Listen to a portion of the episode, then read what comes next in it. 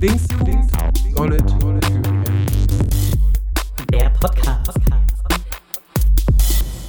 Hallo und herzlich willkommen zum Podcast der Linksjugend Zolle Thüringen.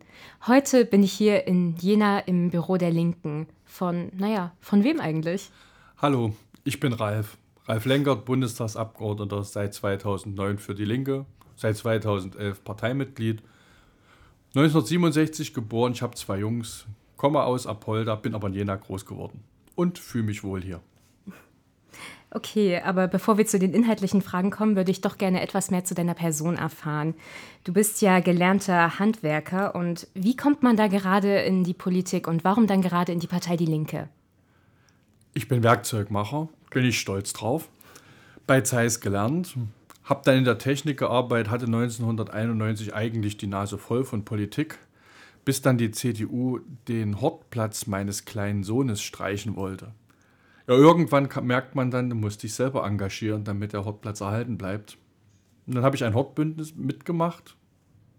Daraus wurde ein Volksbegehren.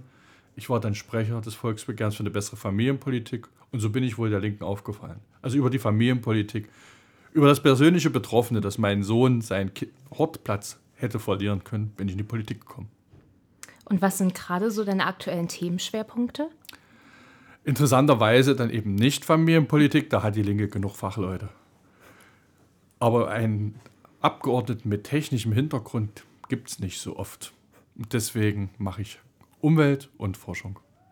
Wie du gerade schon angesprochen hattest, du bist ja im Moment umweltpolitischer Sprecher der Fraktion. Da drängt sich mir natürlich die Frage auf, wie man als Linker in diesem grünen Kernthema, was kannst du da machen? Genau das ist die Frage, die viele stellen. Und ich stelle die Frage, wer wohnt eigentlich an der Straße, wo die meisten Abgase sind? Wer musste in Fukushima verstrahltes Wasser trinken? Und wer muss im Niger-Delta an verseuchten Flüssen leben? Das sind nicht die Leute, die viel Geld haben. Das sind die, die nichts haben. Das sind die, die sich die, die sich nicht leisten können, wegzuziehen. Und deswegen ist es für einen Linken, für die Linke so extrem wichtig, Umweltpolitik zu machen, weil wir machen die Umweltpolitik für die Natur und zur Natur gehört der Mensch, für die Menschen, also sozial und ökologisch. Unser Ziel und als Linker denken wir beides zusammen. Ah, sehr schön. Okay, wenn du gerade schon das Thema sozial ansprichst. Ein weiterer Schwerpunkt von dir ist ja der Freihandel. Da sind ja aktuell besonders zwei Freihandelsabkommen im Gespräch, TTIP und CETA.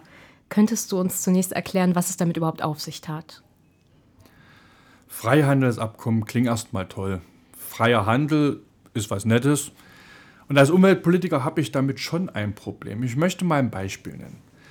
Da gab es in Kanada Probleme, dass in einem Fluss die Fische Probleme hatten und man stellte fest, das kam vom Benzin, aus einem Beimischstoff im Benzin.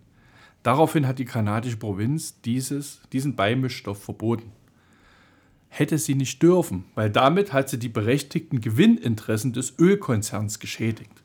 Und aufgrund des Freihandelsabkommens NAFTA zwischen Mexiko, USA und Kanada konnte dann der kanadische Ölkonzern über seine amerikanische Niederlassung auf Schadenersatz klagen. Er bekam mehrere Millionen Euro, äh Dollar, Entschuldigung, als Entschädigung und die Provinz musste ihr Gesetz ändern. Das ist ein kleines Thema. Aber die Freihandelsabkommen stellen die Gewinne von Konzernen und Unternehmen über Gesundheitsschutz, Umweltschutz, über Arbeitsnorm, selbst über den Mindestlohn, den wir, der schwer erkämpft wurde und obwohl er viel zu niedrig ist. Und deswegen muss man als Linker gegen diese Freihandelsabkommen sein. Okay, da hast du mir ja schon eine Frage vorweggenommen. Aber der häufigste Kritikpunkt, den ich gehört habe, ist das Demokratiedefizit bei der Entstehung dieser Freihandelsabkommen. Kannst du dazu noch mal was sagen? Der Entstehungsprozess ist eine Katastrophe. Ich sag mal, am Ende, deswegen ist ja auch das, was dann am Ende rausgekommen ist, so katastrophal. Ich möchte mal ein Beispiel sagen. Also ich habe sicherheitshalber, bevor ich das erste Mal in den Leseraum gegangen bin, um TTIP und lesen zu können, habe ich vorher sicherheitshalber alles abgespeichert, was ich wusste und einen Vortrag draus gemacht und schön in meinem, auf meiner Homepage veröffentlicht. Warum? Alles, was ich dort erfahre, was ich dort lese, darüber darf ich nicht sprechen. Als Bundestagsabgeordneter. Ich soll es eigentlich nicht wissen, ich soll keine Protokolle kennen und ich soll dann innerhalb von 48 Stunden über einen 900-Seiten-Text mit Anlagen, wahrscheinlich in Englisch, abstimmen und Ja oder Nein sagen. Das ist nicht möglich. Die meisten von uns verstehen schon juristisches Deutsch nicht, juristisches Englisch gleich gar nicht. Insofern ist das undemokratisch, wenn es so vorgeht. Und wenn ich was verrate, was ich dort lese, dann muss ich mit Gefängnis rechnen, wird mir angedroht. Ich Was musste vorher mein Handy abgeben, ja? Was mich da jetzt interessieren würde, du hast davor schon Vorträge zu dem Thema gehalten. Und nachdem du das gelesen hast, hat sich der Vortrag da grundlegend geändert. Das Konntest ist du ja das noch Schöne. Ich darf halten? ja nicht über das reden, was ich lese, sondern nur über das, was ich nicht lese. Und ich kann hinterher sagen, ich habe nichts gelesen, was meinem Vortrag unglaubwürdig oder falsch gemacht hätte. Das heißt, es stand nichts in dem, was ich gelesen habe, dass ich irgendetwas hätte an meinem Vortrag verändern müssen. Das sagt doch genug, oder? Ja, eigentlich schon. Okay, ein letztes Thema hätte ich noch, was uns als Jugendverband gerade betrifft, Bildung. Du bist ja gegen die Exzellenzinitiative vor allem tätig. Zunächst erstmal, was ist das überhaupt? Wir haben ja das sogenannte Kooperationsverbot in der Bundesrepublik. Ob es Kooperationsverbot heißt oder anders, spielt keine Rolle. Tatsache ist, es gab bei der Föderalismusreform 2 eine Entscheidung, dass Bund und Länder jeweils ihre eigenen Aufgaben finanzieren müssen und sich nicht bei dem anderen beteiligen dürfen. Deswegen, weil Bildung Ländersache ist, darf sich der Bund nicht an der Bildung direkt beteiligen. Es gab Ausnahmen und das war die Exzellenzförderung. Das heißt, weil man in der Fläche nicht genügend Geld hatte, hat der Bund gesagt, okay, wir fördern jetzt die Spitze. Aber nur die Spitze. Im Forschungsbereich gab es genug Geld. Würden unsere Hochschulen so gefördert werden wie der Forschungsbereich, dann hätten wir keine Sorgen mit Dozenten, dann hätten wir keine überfüllten Hörsäle und dann hätten wir best ausgestattete Bibliotheken. Elektronisch und analog. Das ist unser Problem, dass man für die Spitze die Masse geopfert hat. Inzwischen ist das Gesetz geändert, die Verfassung. Das heißt, der Bund könnte auch in der Breite fördern bei Hochschulen. Er macht es aber nicht, sondern man nimmt die Exzellenzförderung wie eine Mohrrübe, hält sie vor die Nase der Hochschulen, sagt ihnen, ihr könnt euch alle bewerben, die Besten von euch kriegen was.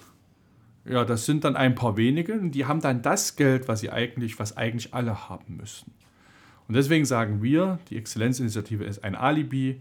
Wir brauchen nicht eine Exzellenzförderung und andere, die darben, sondern wir brauchen eine solide Grundfinanzierung für alle. Und wenn die sichergestellt ist und dann will noch jemand was oben drauflegen, okay.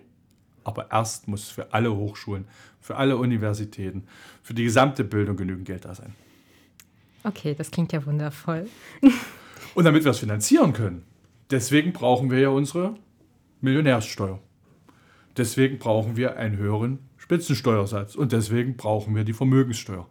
Und um es mal klar zu sagen, wenn jetzt Leute Angst haben davor, ich meine, wenn der Porsche-Fahrer weiterhin auf, mit seinem tiefer gelegten Auto über unsere Straßen fahren will, was ich übrigens mit Tempo 130 sehen würde als Umweltpolitiker, dann will er auch nicht im Schlagloch stecken bleiben, oder? Und damit wir das Schlagloch zumachen können, deswegen brauchen wir seine Steuern. Und damit der Bauarbeiter, der das macht, eine gute Ausbildung hat, deswegen brauchen wir seine Steuern. Und damit er hinterher eine gute Krankenpflege kriegt, wenn er vor einen Baum gefahren ist, weil er wieder so gerast ist, deswegen brauchen wir gute Steuern und deswegen müssen die Millionäre mehr bezahlen.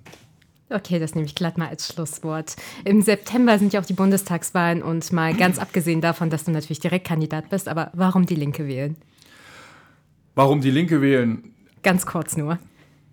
Ist die einzige Partei, die Kriegseinsätze ohne Wenn und Aber ablehnt. Und ich kann mir nicht vorstellen, dass Waffen etwas anderes an Beruhigung schaffen, außer Friedhofsstille. Ich lehne Kriege ab, deswegen nur die Linke. Wenn man unsere Gesellschaft verbessern will, dann müssen wir an den Reichtum ran. Das traut sich nur die Linke. Und wenn man die Umwelt retten will, dann muss man als erstes die Armut bekämpfen. Und mit dem geretteten Umwelt kann man dann auch die Menschen ernähren. Deshalb die Linke, weil man muss das zusammendenken. Und nur, das sind alles Gründe für mich, für die Linke anzutreten. Und deswegen würde ich euch empfehlen, die Linke zu wählen. Okay, dann bedanke ich mich sehr, dass du Zeit für das Gespräch hattest und euch allen, dass ihr zugehört habt.